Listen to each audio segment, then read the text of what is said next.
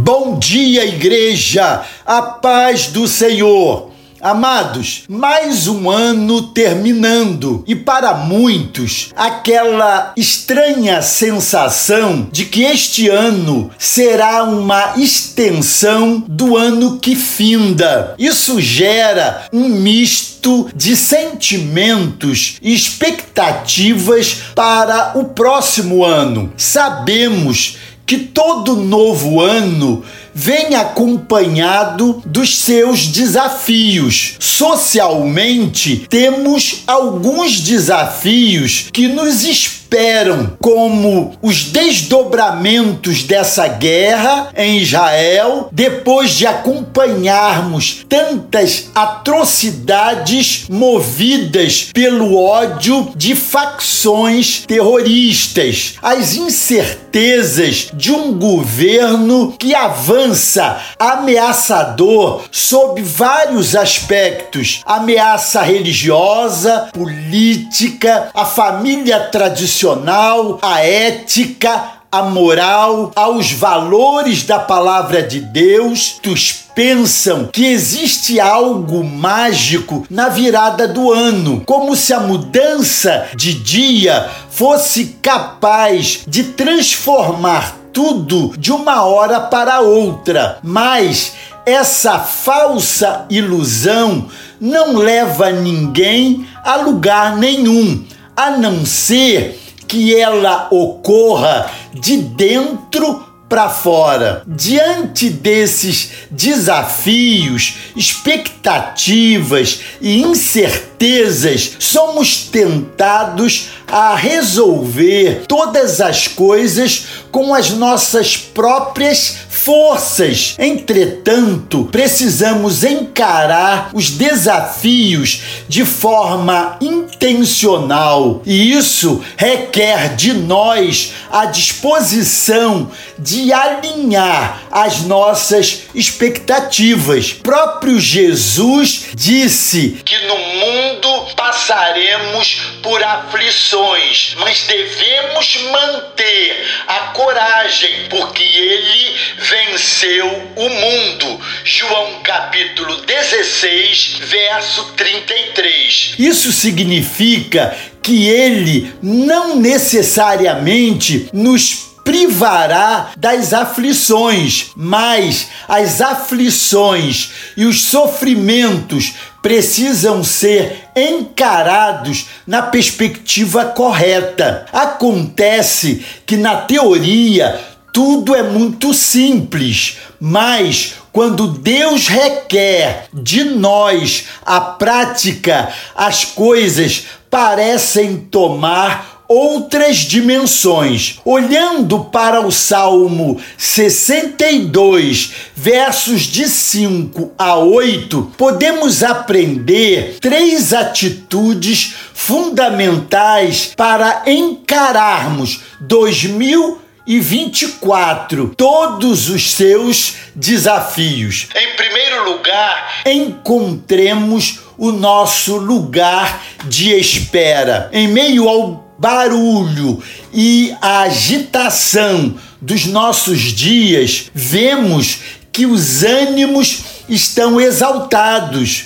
Por isso, olhar para o que o salmista diz é e esperar silenciosamente é uma disciplina espiritual muito importante. O versículo 5 diz assim: Somente em Deus, ó minha alma, espera silenciosa, porque dele vem a minha esperança. Salmo 62, verso 5. Esse é o conselho do salmista: aquietar o nosso coração, encontrar o lugar de espera no Senhor e esperar silenciosamente. É um conselho precioso, porque nos mostrará um caminho de paciência e prudência diante de Deus. Além disso, podemos aprender o valor do silêncio enquanto esperamos no Senhor.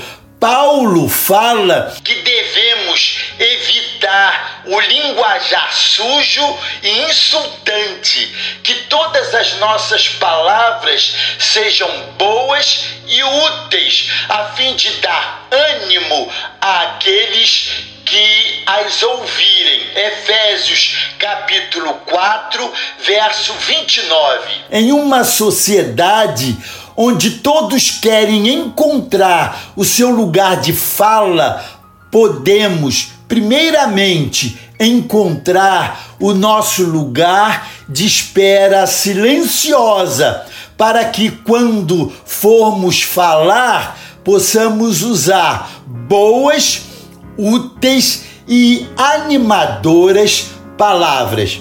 Em segundo lugar, confiemos sempre no Senhor. Estamos vivendo hoje uma realidade tão grotesca e decadente em relação aos valores que carregamos em nossa história, considerando que estou caminhando para os meus 70 anos nesse 2024 que ficamos assombrados com tudo que estamos vendo. Por outro lado, quando comparamos essa escalada de desvios éticos e morais em todas as esferas, observamos que os fundamentos do Evangelho por parte daqueles que permanecem firmes na inerrante palavra de Deus sustentam-se intactos em sua origem, estrutura e propósito, simplesmente porque Deus é imutável, soberano e eterno. Temos a tendência de resolver tudo do nosso jeito, mas quase sempre, no final, nos frustramos. A verdade é que nos estribamos em nosso próprio entendimento quando deveríamos confiar sempre no Senhor. Devemos seguir esse conselho de Provérbios 3, verso 5. Confia no Senhor de todo o teu coração e não te estribes no teu próprio entendimento. O salmista, no Salmo 62, versos 6 e 7, apresenta alguns motivos para que confiemos no Senhor. Só Ele é a minha rocha, a minha salvação e o meu alto refúgio. De Deus dependem a minha salvação e a minha glória. Ele é a minha forte rocha e o meu refúgio. Confiar no Senhor é a certeza de que vamos permanecer firmes naquele que é a nossa rocha, alto refúgio, torre forte e salvação. Em terceiro e último lugar, derramemos diante dele o nosso coração. Os últimos anos não têm sido fáceis, principalmente para os que sofreram perdas significativas ao longo desse tempo tão difícil. Entretanto, até os sofrimentos e perdas também sugerem reflexões que nos fazem amadurecer, mesmo diante de experiências dolorosas, podemos olhar para o espelho reconhecer a nossa dependência total de Deus e perceber que em nossa fragilidade, apesar de todo o nosso esforço na busca pelo controle da nossa vida, concluímos que não somos suficientes em nós mesmos. O salmista termina sua oração da seguinte forma: Derrame o coração diante dele, pois Deus é o nosso refúgio. Salmo 62, verso 8.